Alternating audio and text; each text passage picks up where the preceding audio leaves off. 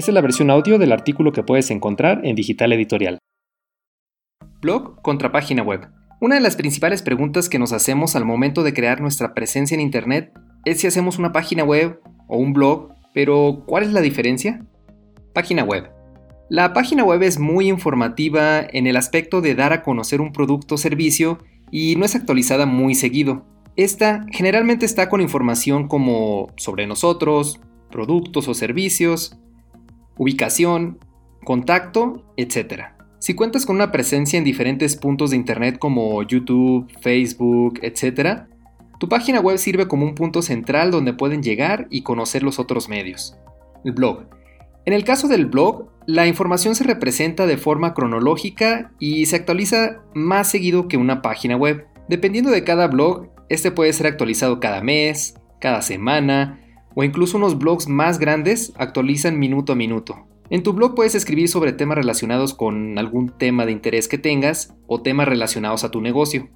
¿Cuál de los dos hago? Esta pregunta depende de lo que quieras hacer.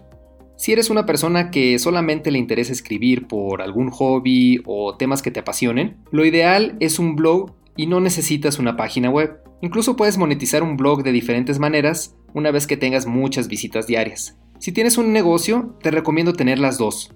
Tu página web es la información de tu producto o servicio y el blog es para crear una comunidad con tus clientes y atraer internautas a tu página web para que posteriormente puedan comprar lo que vendes. El escenario ideal si tengo un negocio donde vendo kits para crear tu huerto urbano, puedo hacer lo siguiente.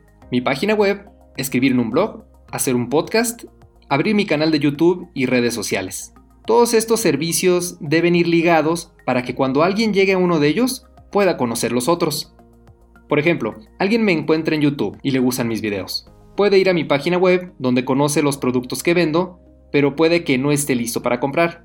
Él puede ver que tengo un blog donde doy tips de cómo mantener mi huerto en óptimas condiciones y como eso es lo que le interesa, sigue mi blog y también me sigue en las redes sociales. Cuando lava los platos o maneja hacia un trabajo, escucha mis podcasts, donde hablo sobre todo lo relacionado con huertos urbanos. En el momento en que esté listo para comprar su kit de huerto urbano, ¿a quién crees que va a buscar?